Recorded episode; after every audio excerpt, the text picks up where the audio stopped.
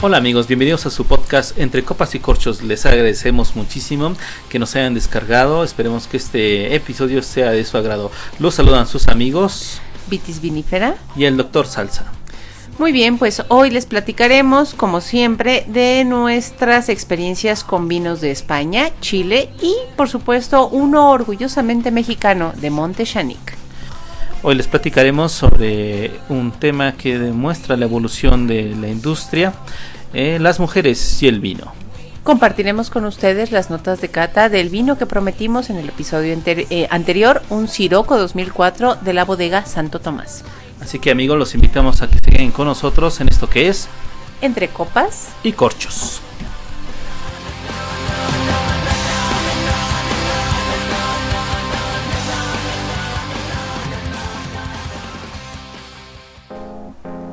Hola, ¿qué tal, Vitis Vinífera? ¿Cómo estás? ¿Cómo te va? Bienvenida a esta tercera emisión de Entre Copas y Corchos. Pues bienvenidos a todos nuestros escuchas. Estamos eh, encantados de recibirlos esta tercera ocasión para comentarles sobre vinos y compartir eh, más sobre el conocimiento del mundo del vino.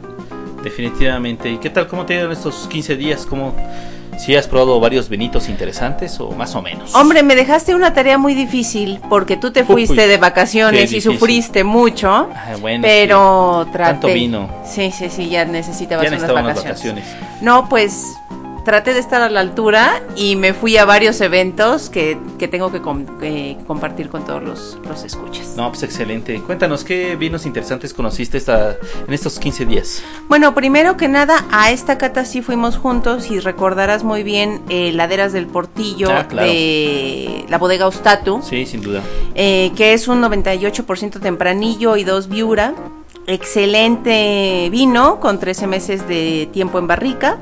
14.37 grados de graduación alcohólica, eh, color eh, violáceo, con eh, piernas muy delgadas, que corren bastante bien, muy buena adherencia en copa. Y lo rescatable del vino es un aroma de café bastante cerrado, seguramente por el tiempo en barrica, y a copa vacía un tono, un recuerdo a cera. Excelente vino. Este, no mencionaste que es un vino de la Rioja Alavesa. Ah, sí, de la subzona Rioja Alavesa, que por cierto, amigos, si ustedes quieren leer la nota completa, ya está disponible en la página de Facebook, por si quieren leerla, la de los tres vinos que probamos en esa ocasión. Sí, muy, muy buenos vinos los de Ostato. Excelentes. Sí, yo eh, también tuve oportunidad eh, antes de salir eh, de viaje de conocer algunos vinos de, de Chile de la bodega Viñas Montes. Para todo te das tiempo, amigo, ¿eh? Es que hay que echarle ganas, hay que echarle ganas a todo. Me parece muy bien. Y este ahí tuve oportunidad de conocer eh, en el Riddle Wine Bar eh, el Purple Angel. Es un vino muy interesante, me gustó mucho. Este eh, de lo que recuerdo de ese vino es que tiene una muy buena potencia aromática, sabores a frutas y está delicadamente adornado con, con aromas de barricas. Lo recomiendo, solo que está un poco costoso, pero es un buen vino. Otro vino interesante de, ellos, pero mucho más económico, es el Cira. Ese lo ah. tenemos oportunidad de, conocerlo en el Club de Banqueros. Este, platicamos con Sonia Montanares, eh, eh, gerente de exportación de la bodega. Y es un vino este, eh, bastante bueno. 100% Cira. 100% Cira. Son buenos este, representantes de, de los vinos chilenos. Bueno, y yo retomando las catas de Vinoteca, que les recomiendo amigos que si tienen oportunidad de visitar, Vinoteca, vayan a una cata. Les recomiendo el Orvalo, que es un 2009 eh, de las bodegas Laval, de Rías Baixas, un 100% albariño, excelente en color, un vino muy joven. Y lo que les recomendaría sería por supuesto la nariz, que es sorprendente. Es mineral, con aroma a membrillo, piña, manzana verde, con un fondo de manzanilla muy, muy fresco. Y en segunda nariz, floral, pan tostado, guayaba.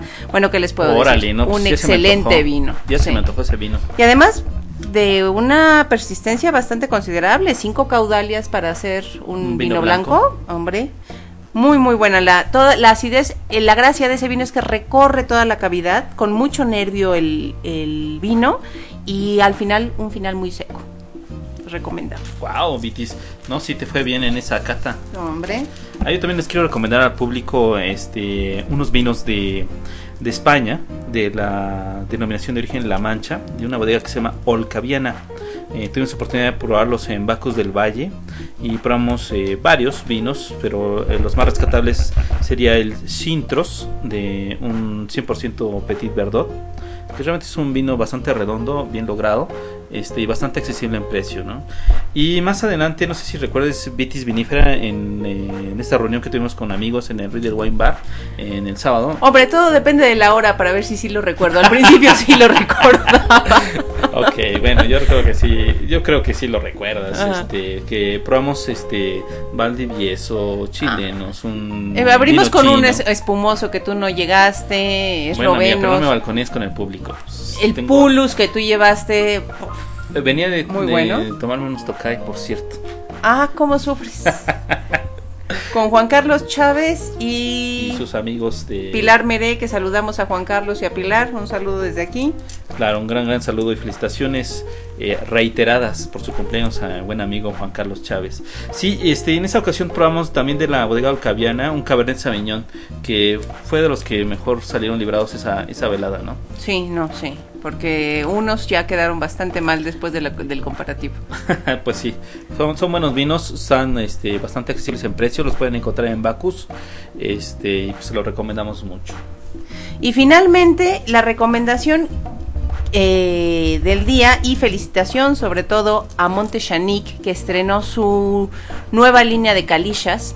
Este caliz, eh, rosado, 100% Grenache, es un vino que, miren amigos, yo me confieso como en contra de los vinos salinos, no, que no minerales, los salinos me cuestan mucho trabajo, pero este tiene un ataque salino y al mismo tiempo mineral, con muy buena tanicidad, equilibrado ju- junto con su acidez. Pero es el rosado, El rosado, eh, pero más que tanicidad sería acidez, ¿no? O- no, también tiene ese, de- recorre la, te seca la encía, de acuerdo. eh, con muy buena acidez, ligero, de cinco caudalías, muy floral y además combina con todo lo habido y por haber. Según, Ah, según Hans Bakov, el director general, el Hans Bakov hijo, eh, recomienda que sea con tacos de cochinita. Nosotros Mm, no lo probamos con tacos de cochinita, pero pues habrá que probar. Muy bueno. Con O pato, sea, lleva, se irá muy, irá muy bien con el achiote. mira, con tacos de pato y con hamburguesa de ribeye, excelente. Ay, amiga, ¿cómo sufre Y con usted? esquites y con quesadillas que probamos. Uf, no, buenísimo. Muy, muchas felicidades a Monte Chanic por su evento y esperemos que tenga mucha, mucho éxito porque suerte eh, está No de la más. requieren. No, mucho éxito. Vive el vino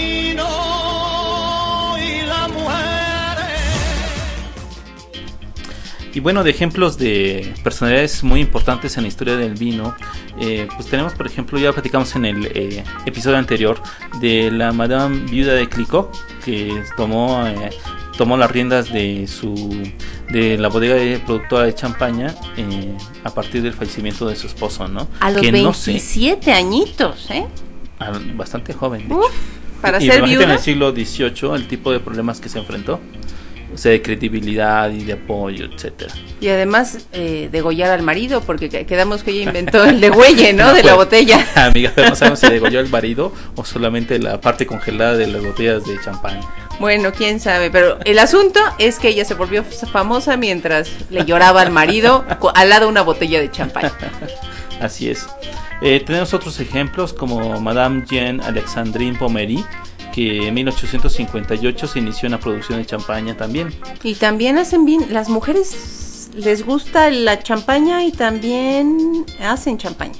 Así es, yo creo que también La región y el vino, es parte también del encanto del, del champaña, ¿no? Esa Ajá. sutileza. efectivo. Y las burbujas y la espuma y eso es otro episodio. Sigamos. Eso, Ya, ya platicamos de eso, amiga. pero no, no tanto, no tanto.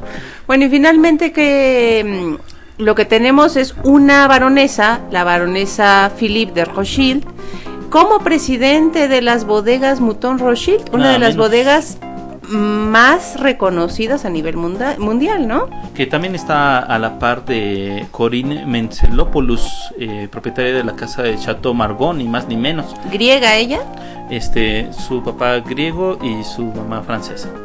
Negocio redondo entre el papá y Sí, se me recuerda un poquito los Onassis y los- Kennedy, no, pero ya Kennedy era otra cosa. Pero no, no logró hacer negocio como estas señoras, no. Hombre, pero lo viajado, ¿quién te lo quita?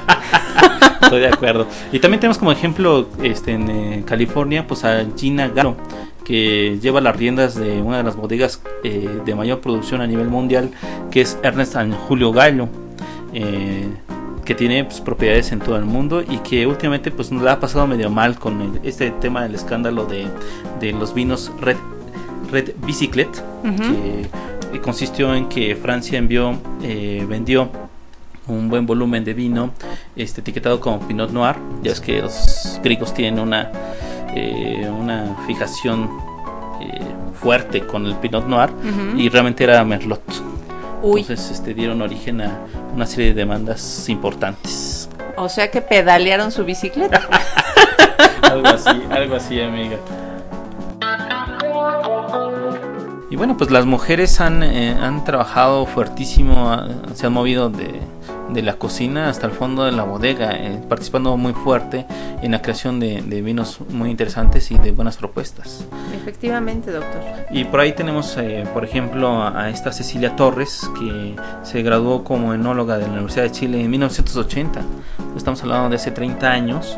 Y de meta este, fue contratada por la bodega Santa Rita, una marca muy conocida aquí, En México, aquí en México. de vino chileno.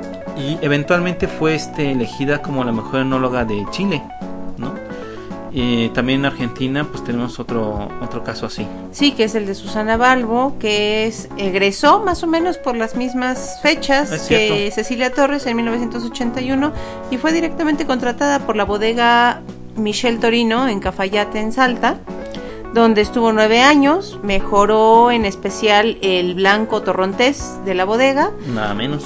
Y finalmente la contrató Nicolás Catena, que es como mm, a muchos eh, muchos conocerán la bode de las bodegas Catena Zapata, que es una de las bodegas más reconocidas a nivel mundial, Argentina.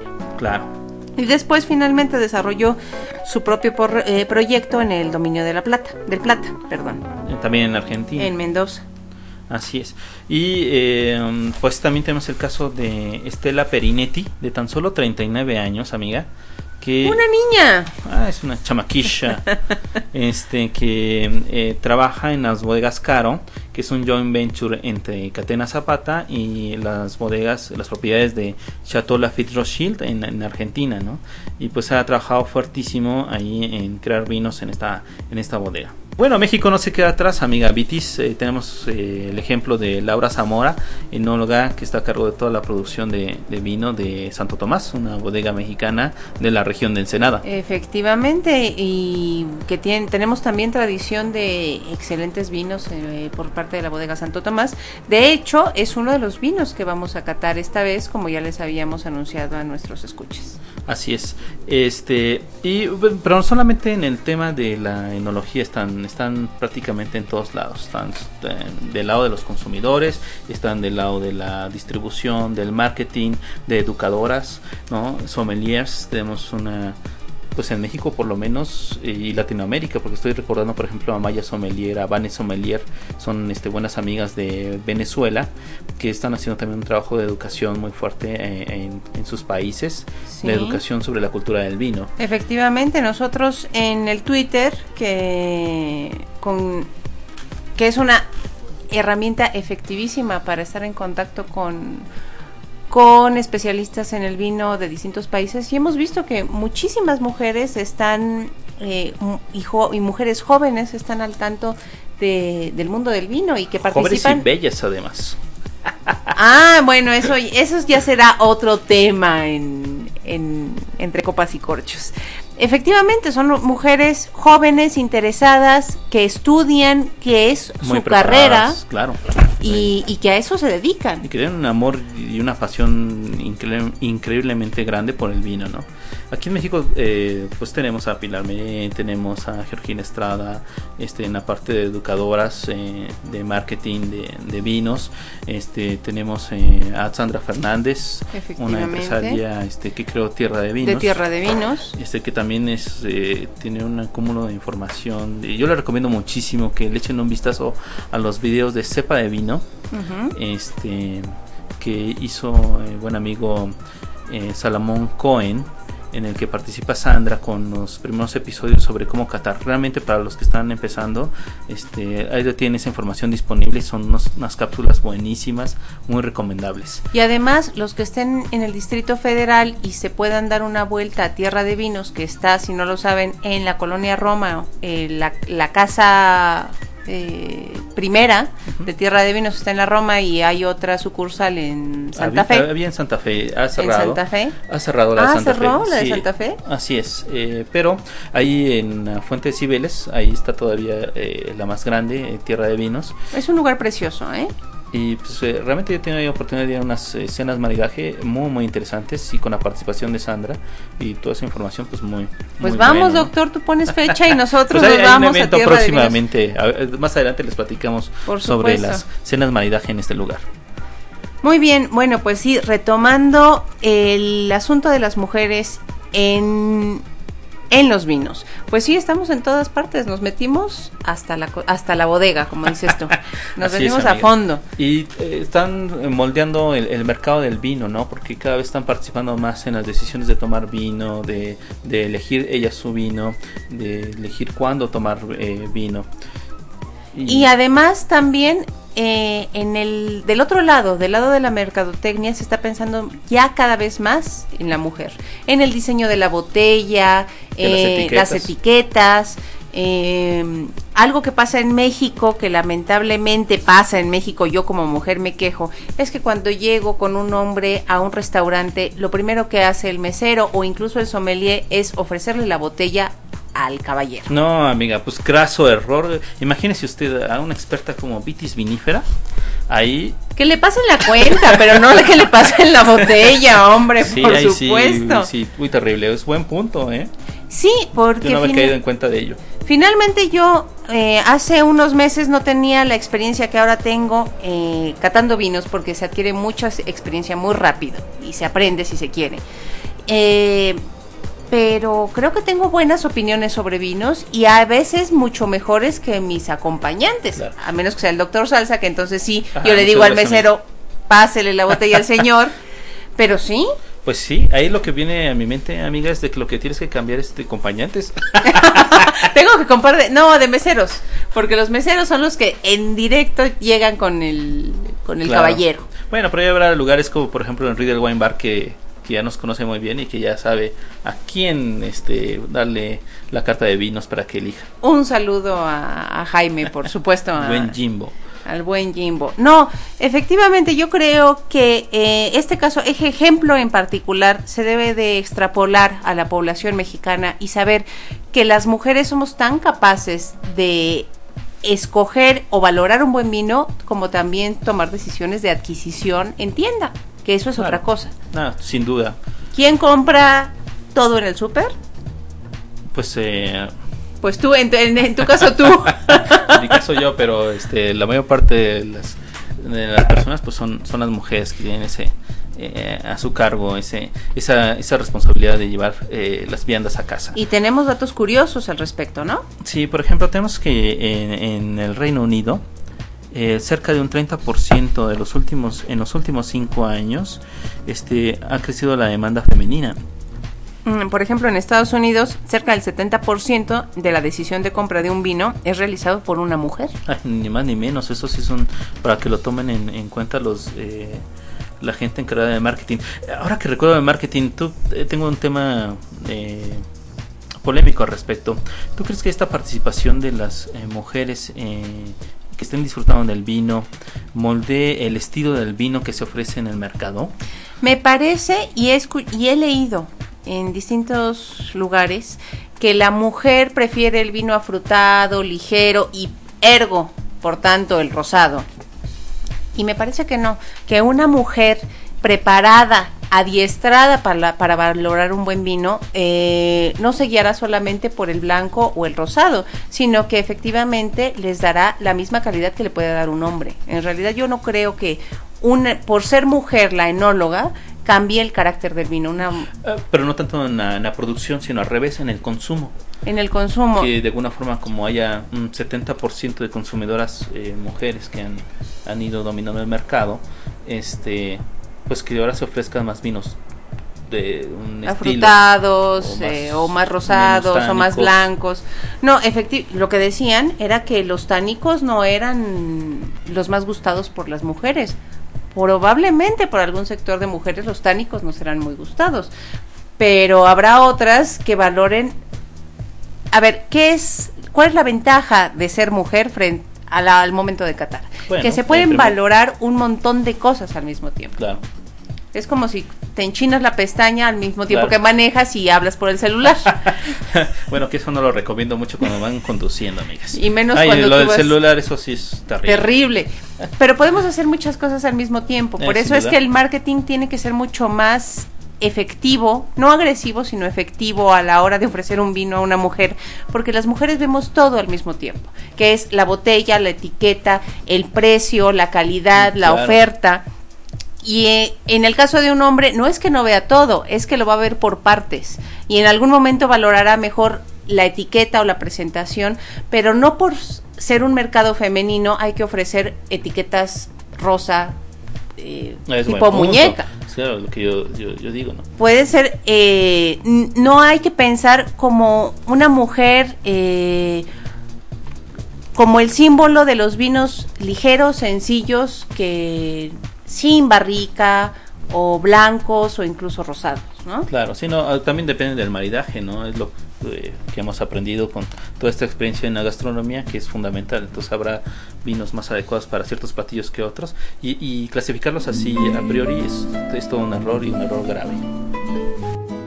Hay amores que se vuelven resistentes a los daños, como el vino que mejora con los años.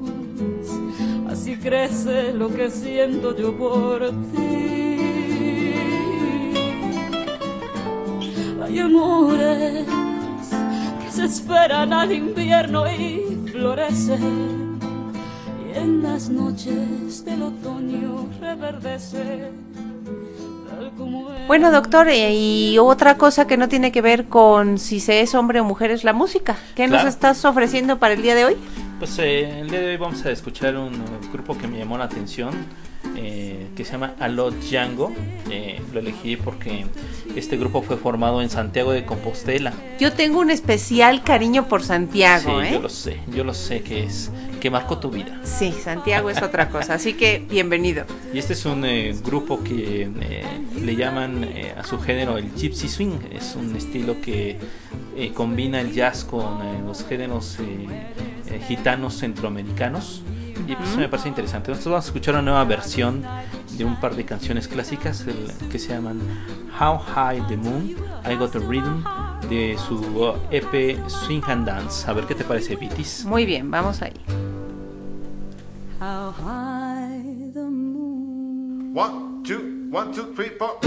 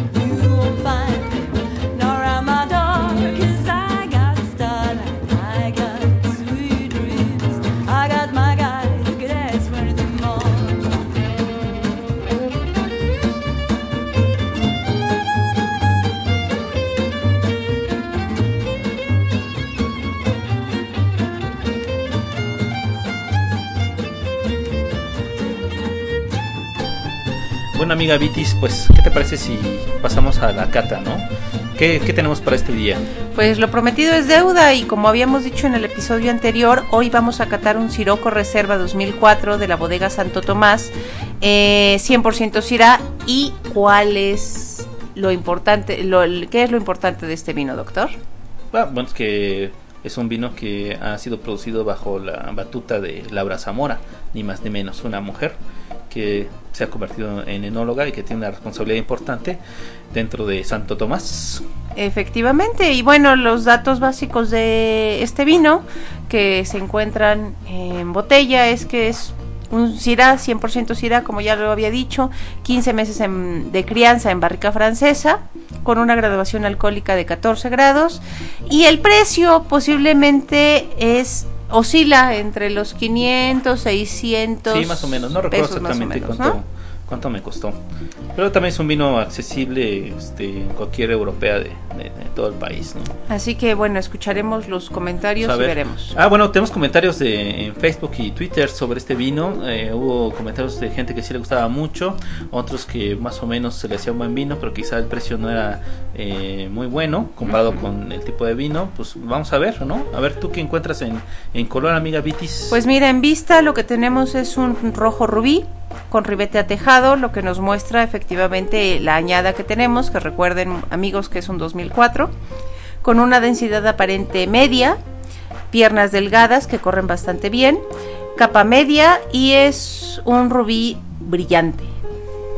Y en nariz, la primera nariz, eh, pues yo detecto así como que fruta, eh, pero mm, sí se nota también como que para mi gusto, eh, el paso por barrica, siento aromas de, de vainilla, un poquito de caramelo.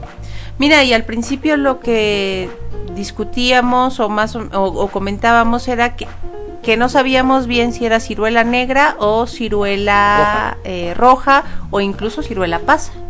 Pero era la gama de ciruelas, Sí, eso sí. sin duda, ese es el tipo de, de fruta que, de aromas que tiene. ¿no? Y ese aroma se mantiene. Debemos decir que el vino no evoluciona, cuando evoluciona no cambia a otros aromas. Es correcto. En segunda nariz lo que reconoce, eh, reconocí fue caramelo y algo de cuero. Eh, pero se mantenía en el fondo siempre el aroma a ciruela. Es- en, en paladar a mí lo que me sorprendió mucho de este vino Vitis es que te deja un, un rico eh, combinación entre sabor de vainilla, caramelo y buena acidez. No se me hace un vino apagado, se me hace un vino con nervio, este, o sea, vivaz, con una acidez vivaz que este, podría ir muy bien con platillos grasos. Es, un buen vino. Era también lo que comentamos al momento de, de la primera impresión en, en boca. Es un ataque suave. Lo sigo probando, amigos. Debo de decir que ya. ¿Cuántas eh, copas lleva? Lleva a Ah, decir botellas. botellas. No, no, no. Copas llevamos. Ya llevamos varias. Ataque suave. eh, con una tanicidad buena. Aunque lo supera la acidez. Eh, fluente, un vino fluente, vivo, para mí no sería un vino con nervio, pero sí sería un vino vivo, de cuerpo medio, y la persistencia, es persistencia alta con nueve caudalías. Sí, sí, sí. Te deja, ah, tiene un retrogusto especiado a pimienta, ¿no? Fortísimo, pimienta blanca, con un final, yo decía, eh, discutía con el doctor y me decía que todos mis, eh, mis Todos percepciones eran finales amargos. amargo. Y no, bueno, sí, pero no, ya en la tercera impresión eh, de copa, o más bien la tercera copa, yo ya reconocí que no, que no es un final amargo. Sí es un recuerdo a chocolate amargo, pero el final no es amargo. Sobre todo el final es una manzana, imaginen amigos, una cáscara de manzana roja muy madura. Muy madura, sí. Ese es el sabor final que deja el Siroco 2004. Sí. Ah, se, se me hace una, un buen ejemplar de, de Syrah. Realmente me, me gustó también este, este vino. No me siento defraudado por, por lo que pagué por él. con el alcohol muy firme y nosotros iniciamos con una temperatura de 18 grados Así es. y hemos terminado ya con una de 21. Ah, pues ya se nos, Nos ha calentado un poquito en copa. Pues con este 21 todavía está muy bien, ¿eh? Entonces oscila entre 18 y 21 grados. E e incluso yo no lo bebería a 18 grados, a partir de 19 para mí De sería. acuerdo. Hablando de maridaje, ¿con qué se te antoja, amiga? Déjame yo este, sugerir el mío. A ver. Ah, se me antoja muchísimo con unos tacos de rachera con guacamole. Mm, Ni que me digas. súper bien. Con carne jugosa, eh, a punto, como dijeron los argentinos. Eh, A punto. A punto. Eh, no, sí, con carne, efectivamente con carne. Eh, eh, en la contraetiqueta este, tiene bastante información sobre eh, el maridaje. Es una cosa, un detalle que me gustó mucho. Bueno, que, sí, es que lo me que parece interesante que... otras bodegas lo, lo retomaran. Yo no, sé si, si lo has visto en otras botellas de No. Santo Tomás o Ah, solamente sí. en Siroco, pero es un hallazgo, ¿eh? Es recomendar eh, el vino con distintos maridajes, dependiendo de... La complejidad, de la, o digamos, el qué tan sofisticado quieren su maridaje. Efectivamente, y además es un hallazgo para un vino mexicano y para cualquier botella eh, que haga el maridaje con un plato típico de- del país, con un plato cotidiano, y con un plato eh, un poco de más de gourmet. elaborado, claro. En este caso, el- la recomendación para el platillo típico es mole negro. Para el platillo cotidiano, Cualquier corte de carne, sopa de lentejas y embutidos. ¡ay, qué rico! La sopa de lentejas. y pla- para el platillo elegante o el gourmet, eh, un filete a la pimienta a la pimienta verde o un lomo a la ciruela. Yo el lomo a la, a la ciruela no, pero yo sé que tú sí. Sí, sí, amiga, es un buen este maridaje de eco, porque si recordamos, la principal nota que detectaste en el vino es Ciruela. ciruela. Muy bien, amiga, pues ¿qué dirías en general ya de este vino? Que, contemplando todas sus características, ¿qué te pareció? Mira, yo como no lo pagué, te puedo decir que como consumidor promedio me parecería caro. Ok. que pero es un vino muy bien logrado. Está el alcohol está firme a pesar de la edad que tiene. Y si me lo regalas, pues yo te eh, es más, yo te hago la rachera. Ah, mira, no, pues entonces, que sé que sí le gustó, sí le gustó. Sí, y sí, no, eh, si me gustó llevo cuatro cop- eh, copas, hombre. una buena, una buena elección para este día. Pues muy bien, amiga, pues eh, como siempre, permíteme decir salud. Salud. Y este vino este, ganó una medalla de plata en el concurso mundial de Bruselas, por cierto. Entonces yo creo que pues, eh, sí es buen vino. Sí, yo creo que podemos recomendarlo a todos los amigos, los que no lo hayan probado y los que lo estén probando ahora con nosotros, pues disfrútenlo mucho porque Claro, esa era parte de la idea, ¿no? Compartir esa experiencia agradable con el vino, sensorial, que te llene de sabores y que te lleve a otro estado, a nirvana. Ah, no. Aromas, sí. No, no, no, no, no, no, no. La verdad nos salió de corrido el episodio gracias a Siroco Así de es. Santo Tomás. Un aplauso para el Siroco. Eh, bueno, amigos, ahora lo que esperamos es sus comentarios y su retroalimentación después de haber probado Siroco. Todos los comentarios, si están de acuerdo con nuestra nota de cata o no, en Facebook o en Twitter, eh, pues esperamos los comentarios. Y ahora la siguiente propuesta para el episodio número 4 de Entre Copas y Corchos es Casa Madero B que es un rosado 100% cabernet. Eh, Que tiene una nariz muy buena, o sea, realmente está, está muy rico, muy fresco. hombre, pero ya no digas más porque si no se van a animar y se va a acabar el- la, Pues la edición. Eh, es eh, el primer rosado de Casa Madero. En lo personal yo tengo una fijación con Casa Madero por la historia que hay detrás de, de la bodega. Eh, pero todos los vinos de Casa Madero son garantía de, de calidad. Entonces, para nuestro siguiente episodio vamos a probar este Casa Madero B rosado, eh, 100% Cabernet.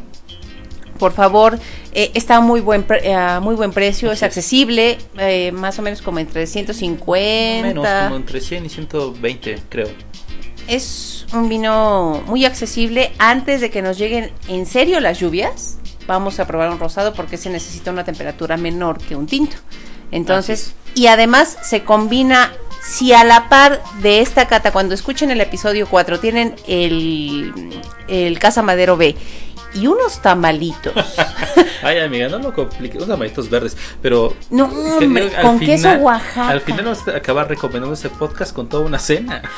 Pues, hombre. Te recomendamos este vinito para empezar, este para continuar. Y el luego postre. Este maridaje. Y este vino para postre. No, señor, No, mire, va a ver, podcast para mi plan es, peso. lléguele a su señora con unos tamalitos que no le cocine, ya que la mujer ya no está en la cocina, sino en la bodega. Lléguele con unos tamalitos gourmet, con camarón y queso Oaxaca, como yo probé el, el Casa Madero, y con una botella de Ah, Casa sí, Madero. rico. En la nochecita nos escucha a nosotros y además abre la botella con el tamalito, papacha a la señora y lo catan entre los dos y ya después pues ya los dejamos a que hagan lo que ustedes quieran. Ok, ok, suena súper bien ese hombre. Ah, estoy totalmente de acuerdo, amiga Vitis. Pues ya lo saben, amigos, para el siguiente episodio, Casa Madero V, Rosado.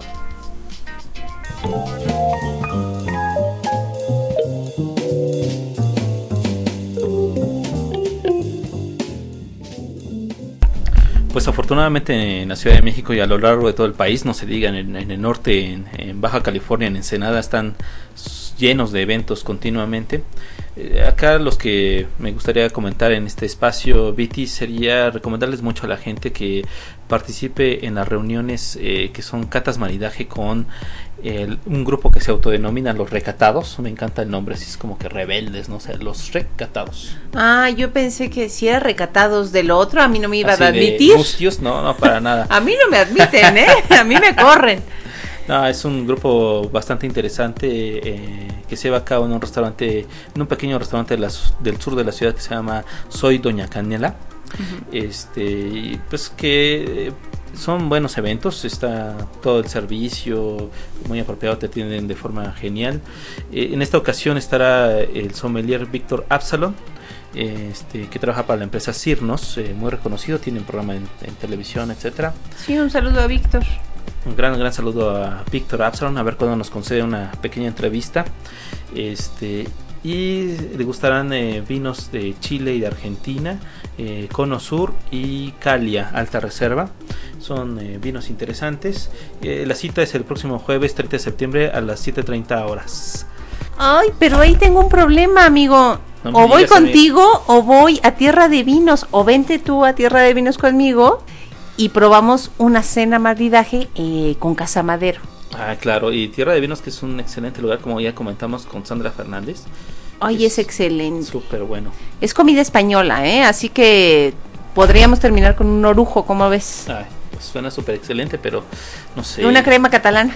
Yo creo que ahí lo apropiado es que nos tengamos que dividir, amiga, para poder conocer. eh, Bueno, más está vinos. Ni modo. A lo ¿Qué que sí hacemos? podríamos ir juntos es... No, pues a Querétaro, no, yo no voy a ir a Querétaro, pero tú a lo mejor te, te ¿Pero tomas otras vacaciones. pero ¿por qué no quieres ir a Querétaro? No, hombre, yo de querer sí quiero, pero tengo mucho trabajo. A Ah, ver, dime ya. qué hay en Querétaro. En Querétaro, este, el próximo sábado 9 de octubre, eh, habrá un festival de gastronomía que le llamaron 32 Gastronomías de México, en referencia a las 32 entidades federativas que componen el país. Y será un festival que tendrá este, platillos exóticos y representativos de las escuelas y universidades expertas en gastronomía de la zona con este algún maridaje con los vinos de la bodega. Es- suena interesante porque es este ejercicio de salir de México y de, de paisaje y pues ir a una viña. Bueno, está bien, voy. Ok, muy bien amiga, pues este si quieren más eventos, este también da- por ahí habrá un curso de Vinarmoni. Si tienen más información sobre todos estos eventos y las ligas con con los detalles de costos, etcétera, los invitamos a que nos visiten en eventosdevinos.blogspot.com o en Facebook en este Mi agenda de eventos chidos. exactamente Eso. Vitis, así es.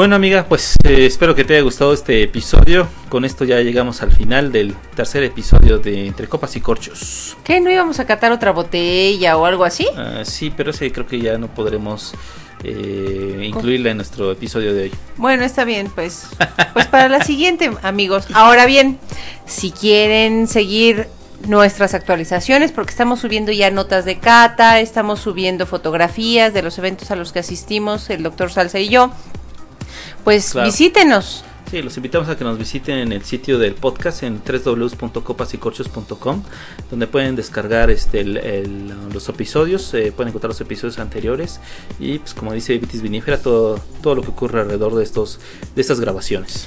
También pueden dejarnos sus mensajes, comentarios sobre Siroco o sobre eh, Casa Madero B, que es el siguiente vino a Qatar, en nuestro perfil en Facebook, en Copas y Corchos. Por favor, háganse amigos y, y conózcanos y compartan con usted, con nosotros todo lo que saben Todas sobre vinos. experiencias con el vino, ¿no? Sí, por favor. Este, también tenemos una cuenta de Twitter para el podcast que le llamamos arroba copas y corchos y si de forma particular desean seguir las aventuras, muchas de ellas, de Vitis Vinífera, pueden este, encontrarla en arroba V Vinífera. O si quieren seguir al doctor Salsa, que tiene muchísima, muchísima información Muchísima. y buenos comentarios, pueden seguirlo en arroba drsalsa mx, también en Twitter. Ay, pues muchísimas gracias, Vitis Vinífera. ¿Qué tal te pareció el siroco? ¿Sí te gustó? Sí, excelente. Y nos, ¿por qué no nos vamos por una rechera, oye? Ay, pues sí, pues pero Con a necesitar guacamole. Otra, otra, otra botellita. Pues vámonos. Pues vámonos. Pues hasta luego, muchachos. Hasta luego. Gracias por descargarnos. Bye. Thank you.